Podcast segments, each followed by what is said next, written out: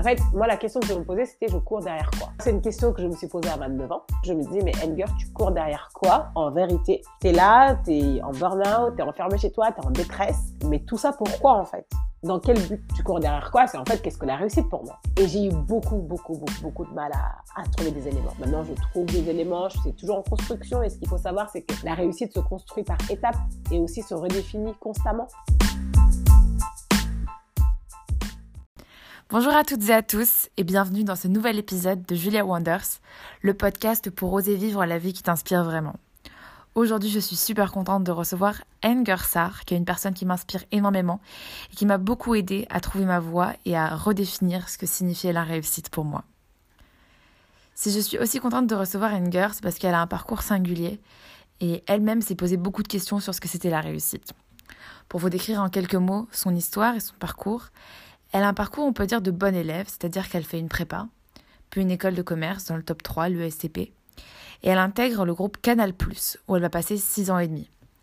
Dans ce groupe, elle a d'immenses responsabilités puisqu'elle lance des business à plusieurs millions de dollars et elle est chef de projet. Et avant ça, elle était business developer, donc elle lançait des nouvelles filiales en Afrique. Sur le papier, c'était un job de rêve. Elle qui rêvait de voyager partout en Afrique, c'est ce qui s'est passé. En 6 ans, elle a voyagé dans plus de 10 pays.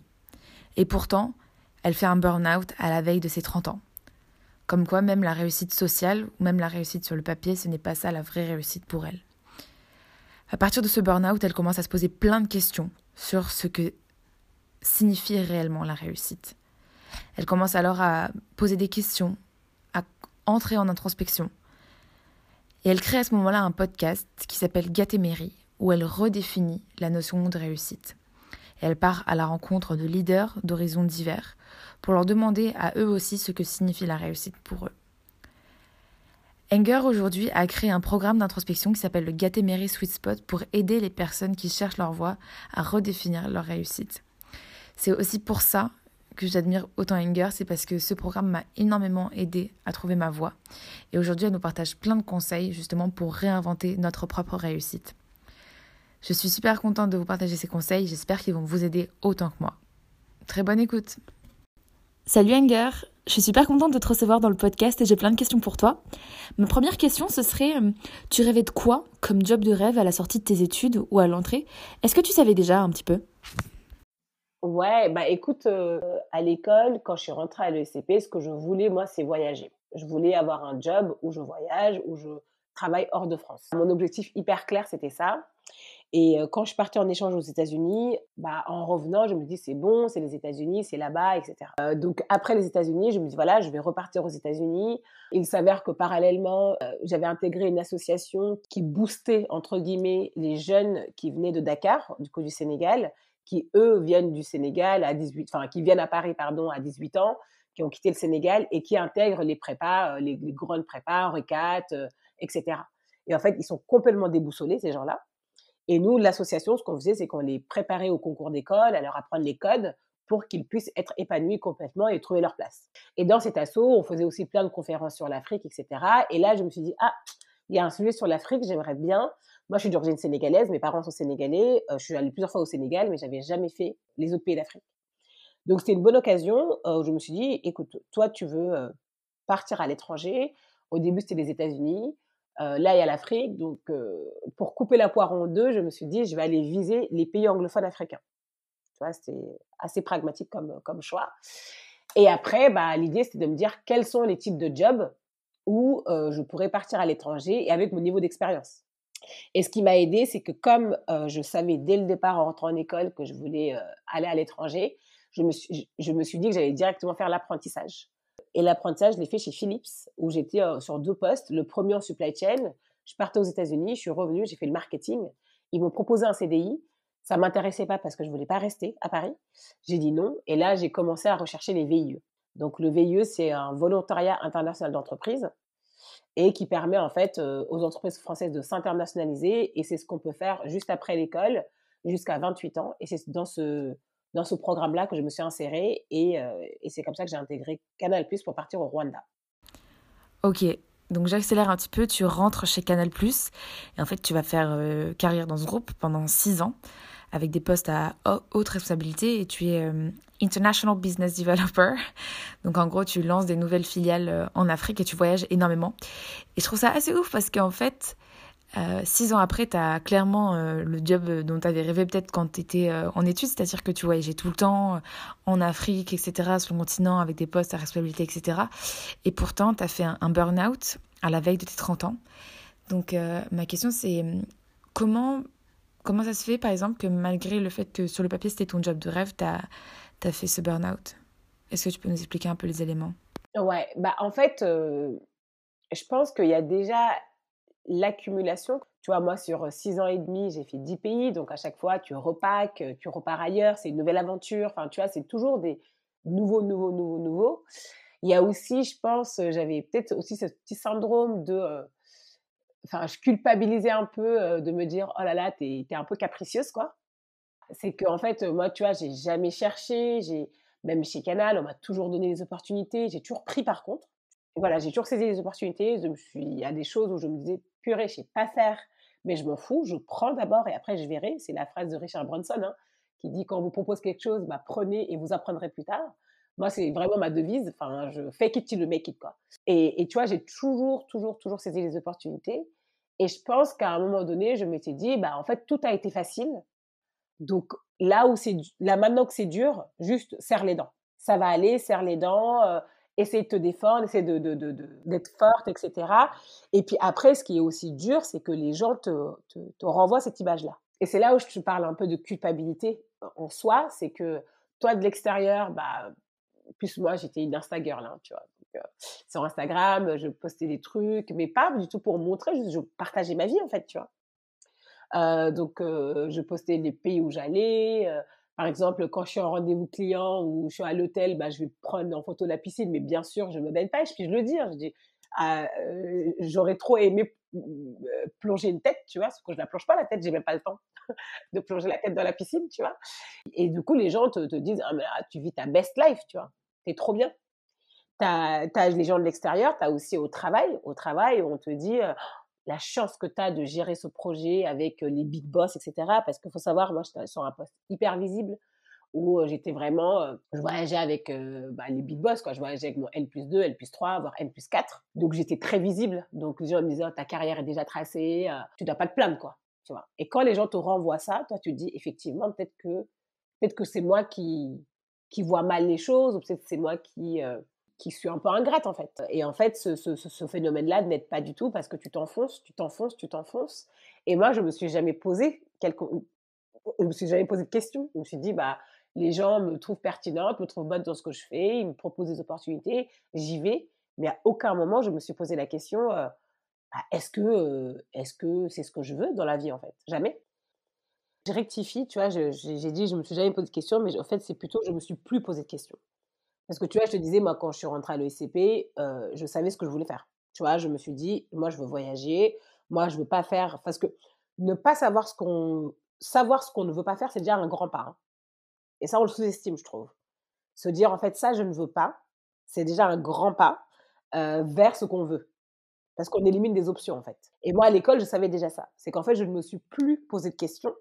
Parce que quand tu es dans une, dans une roue, en fait, euh, bah, tu te dis c'est simple, c'est dans ta zone de confort, on te fait confiance et du coup tu avances. Comment tu as senti que dans ce job tu n'étais plus à ta place? Qu'est-ce qui était douloureux à ce moment-là? Oui, bah en fait du coup c'est ça, c'est que à force, je sentais bien que j'étais plus à ma place encore une fois par rapport au contexte managérial, par rapport au voyage, par rapport à voilà, il y avait beaucoup de choses en tout cas hors de mon boulot pur qui, était hyper compliqué. Et même mon boulot, mon, périmètre d'action s'est aussi transformé par le, le, le style managérial. C'est-à-dire euh, là où j'avais des, sujets hyper stratégiques, où j'étais euh, dans des réunions hyper strat, etc., j'étais plus reléguée sur le côté opérationnel. Alors que, euh, bah, je suis désolée, mais je savais le faire et j'ai montré que je savais le faire. Donc ça, c'était hyper compliqué aussi. Et moi, je le dis à chaque fois, c'est pour la première fois, je me suis sentie jeune, parce qu'on me l'a répété souvent je dis ah bah bizarrement je suis jeune d'un coup. Euh, avant j'étais pas jeune parce que je, portais les sujets. Euh, j'ai bien compris que j'étais une femme aussi et ça c'était très désagréable de, sentir ça, ces réflexions, c'est tu, parles on te coupe la parole, enfin t'es là mais attendez, non, ça se passe pas comme ça. Et, et après, la couleur aussi, tu vois. Et ça, je l'avais jamais ressenti avant. Donc, c'est aussi ça, l'entreprise, c'est aussi ça qui est difficile, c'est que plus tu montes et plus tu vois aussi les réalités qui sont difficiles à. Tu vois, on parle beaucoup de plafond de verre, que ce soit pour les femmes, pour les minorités, parce que les femmes ne sont pas une minorité. et c'est là où je l'ai senti en fait. Et je me suis dit ah oui, ça, peut-être que je suis pas prête à, à, du coup à vivre ça. Mais encore une fois, moi, je m'obstinais de par l'entourage, de par ce qu'on me disait, bah non mais t'inquiète, tu vas gérer, etc. Je me suis, je me suis obstinée jusqu'à en fait me cramer toute seule. J'étais forcée de m'arrêter en fait. C'est juste mon corps qui a lâché. Après ton burn-out, t'es pas partie tout de suite de chez Canal+, t'es restée encore un petit peu. Et j'ai trouvé que c'était un choix ultra surprenant parce que on a un peu cette image de euh, tu fais un burn-out, euh, tu plaques tout, tu changes de vie. Et c'est pas le choix que t'as fait. Donc est-ce que tu peux nous partager un petit peu ton choix et, pourquoi tu as fait ce choix-là? Oui, oui, non, c'est vrai. C'est vrai que moi, j'ai... Et c'est ça qui est toujours étonnant et c'est pour ça aussi que ça m'a... Euh, j'étais hyper heurtée aussi par ce qui s'est passé après, tu vois? voilà, voilà c'est ça parce que tu vois, moi, je, me suis toujours dit, enfin, moi, ma devise, c'est la vie, on n'est pas là pour souffrir, quoi. Tu vois, ça, non, vraiment, c'est vraiment mon truc, genre, si ton travail te plaît pas, casse-toi, quoi. Je me suis toujours dit ça. même, je me souviens, mes collègues, à chaque fois, ils se, moquaient de moi parce que quand on, restait tard au boulot, je leur disais, les gars, on sauve pas des vies. Donc, partons, quoi. Tu vois, c'est, j'ai toujours, je suis une épicurienne, j'ai toujours aimé, enfin, la vie, quoi. Tu vois, on travaille pour vivre, on vit pas pour travailler, tu vois. Moi, ça a toujours été mon truc. Et je m'étais toujours dit, si un jour mon job ne me plaît pas, je me barre. Tu vois, et c'est ça qui est drôle, c'est que euh, je me suis toujours dit ça. Et euh, moi, je me souviens, mon, premier apprentissage, j'ai dit, je l'ai fait chez Philips, mais avant, j'avais été pris chez AXA en assurance. Enfin, je sais pas pourquoi j'avais fait ça. Et en fait, je suis restée une semaine, je me suis barrée. Et tu vois, j'ai pas eu peur de me barrer. Alors que j'avais pas d'apprentissage, j'avais rien, mais je, je, me suis barrée. Je me suis dit, écoute, là, c'est pas là où tu vas c'est pas là où tu vas t'épanouir.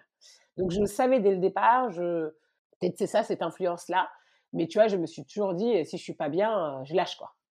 Tu peux gérer. Après, il y a le truc, ce qui est vrai par contre, c'est que tu vois, moi, je détestais pas mon job. Hein. Tu vois, encore une fois, c'est le contexte que c'est le contexte qui ne m'allait pas.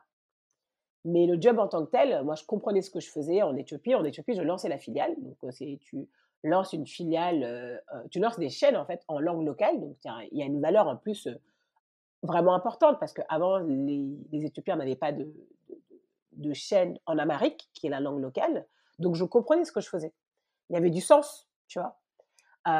c'est juste en fait la manière de le faire qui, n'était, qui ne me convenait plus, tu vois. Et c'est ça, c'est pour ça qu'il faut se poser plein de questions du coup sur, ce, sur son travail, mais pas seulement le contenu de son travail, mais comment on le fait, pourquoi on le fait C'est toutes ces questions-là qu'il faut se poser aussi. Et pas seulement juste la fiche de poste où on se dit c'est bon, c'est OK, tu vois. Après mon burn-out, je suis restée encore un an chez Canal. Et j'ai lancé mon podcast en parallèle. Il y a beaucoup de gens qui pensent que j'ai tout quitté en mode tout feu, tout flamme. Mais en fait, je suis restée un an chez Canal en parallèle de mon podcast. C'était hyper dur comme, comme période parce que bah, je me cherchais. au travail, c'était encore compliqué. Je serrais les dents. Les gens ne voyaient pas. parce que les gens du, qui écoutaient le podcast pensaient que j'avais tout quitté parce qu'aussi, j'étais hyper libre dans le podcast. Je, j'avais, enfin, j'avais plus rien à perdre, en fait, aussi. Donc, j'y allais franco. Et en fait, moi, c'est un an après que j'ai quitté mon job. Enfin, j'étais sur un autre job, j'étais plus au pôle développement RH parce que je voulais tester des idées. Et juste quand, par exemple, je disais tout à l'heure serrer les dents, c'est que là, je savais pourquoi je serrais les dents. C'est toujours ça le sujet, de savoir le pourquoi. Parce que je savais très bien que c'était temporaire. Je savais que je le faisais parce que je voulais tester des idées, que je, c'était dans mes options en fait, euh, cette option de formation, c'est dans mes options. Et je, je savais que c'était un laps de temps pour tester si cette option-là me plaisait. Donc c'est un choix aussi. C'est pas un choix par défaut. J'ai pas subi euh, j'ai pas subi, c'est un choix. Je me dis voilà, ça va être difficile parce que tu retournes dans ton entreprise d'avant, le contexte n'était pas simple. Voilà, il y a toutes ces choses-là, mais en fait, le pour était plus fort que le contre. Et je savais pourquoi je le faisais.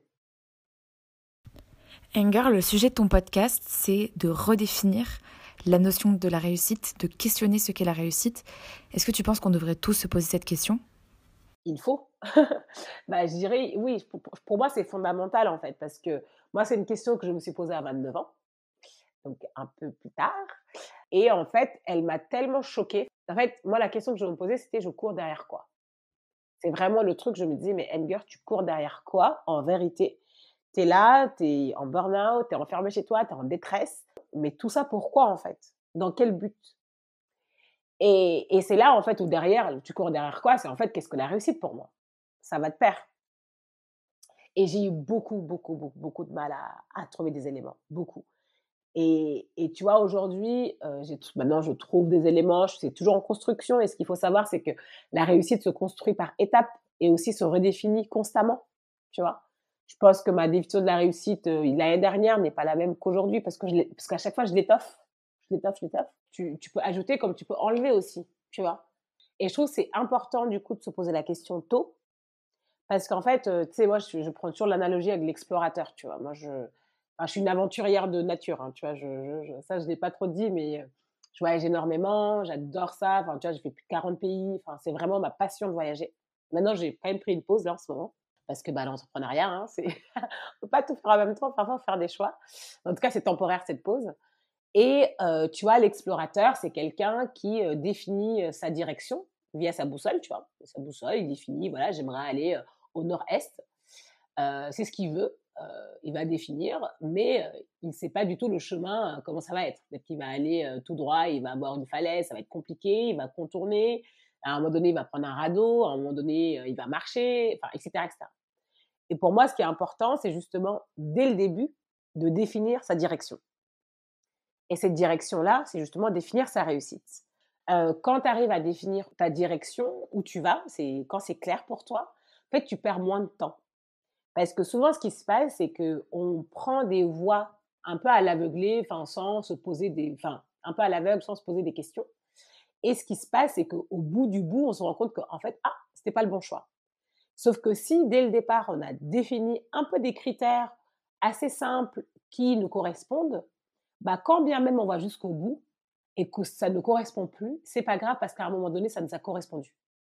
Et, et, en fait, c'est pour ça que pour moi, j'aime beaucoup cette analogie avec l'explorateur, parce que il y avait un de, moi, un de mes invités du podcast, Tidiane Dem, qui est le directeur de Partech en Afrique, qui disait, en fait, définir sa réussite, c'est comme par exemple, si on est à Paris et qu'on dit notre réussite, c'est d'aller à Nice, donc le sud de la France, ça nous permet de gagner du temps.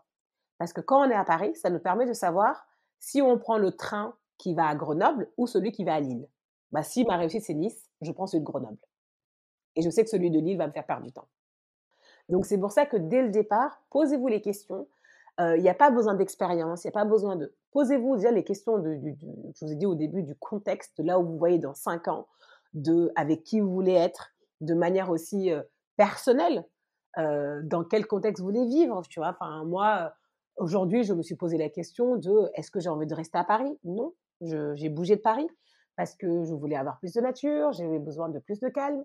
Donc tout ça, c'est aussi à prendre en compte. Ce n'est pas que professionnel, c'est vraiment, on parle de réussir sa vie. Donc le travail, c'est important, parce qu'on passe quand même 80 000 heures au travail. C'est important, mais pas que. Et ça, il faut vraiment le répéter, pas que, parce que l'équilibre, on le trouve aussi dans nos choses personnelles. J'adore le message que tu partages sur la réussite et comment tu incites chacun à la redéfinir. Tu as écrit un super article qui a été paru dans les échos à ce sujet justement où tu donnes six étapes pour reprendre le pouvoir sur sa carrière et définir sa propre réussite. Est-ce que tu pourrais nous partager tes précieux conseils issus de ton expérience pour aider chacun du coup à se questionner et à cheminer euh, peut-être vers un, nouveau métier, un nouvel horizon? Dans les, les étapes justement pour reprendre le pouvoir sur sa carrière, donc, un, c'est de multiplier ses options, de se dire quelles sont les différentes options que j'ai. moi, j'ai pensé à être journaliste, j'ai pensé à être formatrice, j'ai pensé à être prof, tu vois. J'ai pensé à, être guide touristique parce que j'adore voyager. tu vois, voilà, tu multiplies vraiment toutes tes options, des choses sur lesquelles tu te vois, parce que c'est en lien avec tes passions, c'est en lien avec tes compétences aussi, c'est en lien avec tes, tes talents naturels. Tu vois, moi, le journalisme, je ne savais pas du tout que j'allais faire ça, mais j'ai testé, je sais que je suis bonne à ça, tu vois. Euh, donc, c'est mes talents naturels. J'ai une capacité d'écoute, etc. Donc, ça, c'est la première chose. Une fois qu'on a, qu'on a multiplié ces options, c'est le 2, c'est définir ses points non négociables. Quels sont mes points non négociables? Et là, c'est là où je te parlais tout à l'heure de faut se poser les bonnes questions et de se dire, par exemple, moi, si ce travail ou cette option-là nécessite que je travaille à deux heures de chez moi, bah en fait, non. Parce que moi, dans mes critères, j'ai envie de travailler dans cette zone. Par exemple, si ce job-là, cette option-là, nécessite de gagner 20 cas par an, bah en fait non parce que moi j'ai besoin de sécurité financière. Donc en fait définir ses points négociables, c'est un peu définir sa stratégie de vie c'est définir sa réussite. C'est quels sont les critères qui vont me rapprocher de mon épanouissement personnel. Et du coup, le truc, c'est que souvent, et moi je trouve ça déplorable, c'est ce point-là qu'on néglige le plus. Alors pour moi, c'est le plus important. Parce qu'il ne faut pas choisir un métier selon la fiche de poste, il faut choisir son métier selon sa stratégie de vie soi-même, selon ses critères non négociables. C'est ça qui va faire qu'on va perdre moins de temps, parce qu'en fait, on va éliminer plein d'options. Et, encore une fois, il n'y a aucun problème d'éliminer des options. Au contraire, ça nous permet juste de nous rapprocher encore plus de notre réussite. Euh, et donc se poser, de se dire voilà, euh, je, voici mes points non négociables. Donc euh, c'est le temps qu'on passe au travail, le salaire qu'on veut gagner, la localisation du travail et les missions aussi ça compte. Se dire est-ce que j'ai envie de manager, est-ce que j'ai envie d'être autonome, est-ce que, est-ce que, est-ce que, ok? Ensuite être réaliste of course, parce que souvent, euh, euh, il y a ce truc, moi je lis plein d'articles où c'est un peu la quête de sens, vous allez voir, quitter votre job pour vivre la vie de vos rêves. Bah, en fait, la vie est dure, en fait. Hein. c'est non, mais c'est, faut le dire. Non, parce qu'on le dit pas assez, en fait. On le dit pas assez, mais c'est pas, tu quittes ton job, euh, c'est bon, il y a là. Non, pas du tout. C'est difficile. C'est difficile. Donc, c'est pour ça qu'il faut être réaliste et se dire, bah voilà, peut-être que ce, effectivement, si je choisis ma vie d'artiste, faut que je sois réaliste et que je, et que je sache dès le début que je ne vais pas gagner 20 cas par mois, en fait. Mais il faut savoir pourquoi vous le faites. Et c'est pour ça le why du, le, point 2, définir ses points non négociables, est hyper important parce que ça nous permet de, de, de, de se raccrocher à pourquoi on fait les choses. Tu vois, c'est là où on définit le sens de ce qu'on fait. Le quatrième, si je me souviens bien, c'est se confronter à la réalité. C'est que s'il y a une personne qui vous inspire dans un domaine particulier, d'aller poser les questions. Euh, moi, par exemple, quand je me suis intéressée à la formation, bah, j'ai contacté plein de gens dans la formation pour leur poser des questions. Euh, euh, c'est comment Quels sont vos, votre, votre quotidien Quelles sont les compétences que je dois mobiliser, etc., etc. Donc, et même pour aller plus loin, parfois, moi, moi il m'est arrivé même de faire du shadowing. Shadowing, c'est euh, euh, quelqu'un qui a un métier particulier qui vous intéresse et te demander est-ce que pendant une demi-journée je peux venir euh, pendant votre intervention mettre dans le coin et juste observer? Et pour voir si en fait le job de la personne va vraiment vous plaire en fait parce que c'est quand même un risque et ça, franchement, vous pouvez le faire à l'infini, quoi. Il n'y a pas de, il a pas de sujet. Après, bon, Julia, je te passerai le, le, lien du, du coup de l'article, hein, et pourront y aller. Et puis, je donne des exemples hyper concrets dans l'article que, que les gens peuvent faire. Et après, les deux, deux autres, pour compléter les, les quatre autres, c'est faites-vous connaître.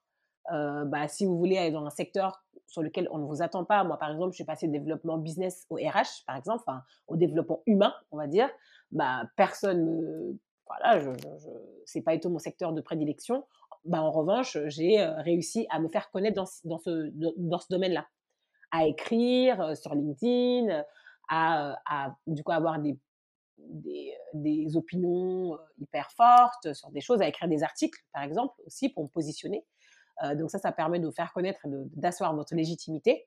Et enfin, bien sûr, de cultiver l'âme d'explorateur et se dire en fait que que la vie c'est un voyage en fait et que c'est du test and learn.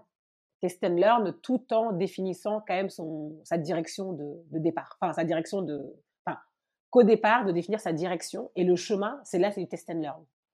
Et, euh, et, ne pas du tout se, se, buter à un truc en disant, oh là, c'est ça ou rien. en fait, la vie a plein de surprises, on saisit les opportunités. Euh, moi, par exemple, quand j'ai euh, quitté Canada, je m'étais dit, ah, je quitte. Enfin, quand je suis revenue de mon burn-out, je me dis, je quitte je vais lancer ma boîte, etc. Bah, ça s'est pas fait. J'ai dû serrer les dents pendant un an euh, à tester des idées dans le pôle développement RH pour voir si ça me plaisait, etc. Et c'est après ça que j'ai pu lancer ma boîte. Donc c'est aussi euh, parfois bah, la vie c'est pas euh, pas une ligne droite quoi, c'est des détours qu'on prend et il faut être prêt en fait à, prendre ces détours là. Ouais, j'adore ta vision Enger parce que tout ce que tu dis, ça respire tellement l'expérience. Et en fait, on sent que peu importe les choix que tu fais, c'est quand même difficile en fait. Même quand tu vas vers une voie qui t'inspire plus, euh, qui est ta passion, enfin qui t'épanouit plus, etc. Il y a quand même des difficultés à affronter et j'aime beaucoup le réalisme du coup que tu partages parce que c'est vrai que c'est pas parce qu'on trouve plus de sens dans notre job que d'un coup c'est tout rose et, et, je trouve que tu décris bien tout ça quoi. Choose your hard, c'est ce qu'ils disent les Américains. Life is hard, choose your hard. Et moi, j'ai choisi mon hard, tu vois. Genre, je sais que euh, tout n'est pas forcément rose. Parfois, je me dis, oh là là, ce client, faut qu'il signe, tu cours derrière, etc. Mais à côté de ça, tu vois, je suis hyper contente de pouvoir. en décembre dernier, j'ai pris un mois entier où j'ai pas bossé. Bah, c'est un luxe que je m'offre que j'aurais pas pu faire quand j'étais salariée, tu vois. Et je le sais. C'était mon choix personnel, c'était trop bien. Et ça, maintenant, c'est des choses, ce sont mes choix personnels qui, qui me correspondent plus, qui, du coup, avec lesquels je suis beaucoup plus alignée, quoi. Trop bien, on adore ton énergie. Écoute, où est-ce qu'on peut te retrouver pour t'écrire si on veut en savoir plus sur ce que tu fais? Euh, Vers quoi tu peux nous rediriger? Ah, pour me retrouver sur LinkedIn, euh, par mon prénom et mon nom, Edgar Sarr, euh, sur Instagram, euh, avec un le tiré du bas, et bien sûr sur le podcast chaque semaine où j'invite des, des personnes inspirantes de différents milieux. Donc, euh, si vous êtes curieux, euh, le podcast est fait pour vous, pour justement explorer cette notion de réussite. Et voilà, donc écrivez-moi, je serais ravie d'échanger avec vous en tout cas. Super, merci Anger. À bientôt.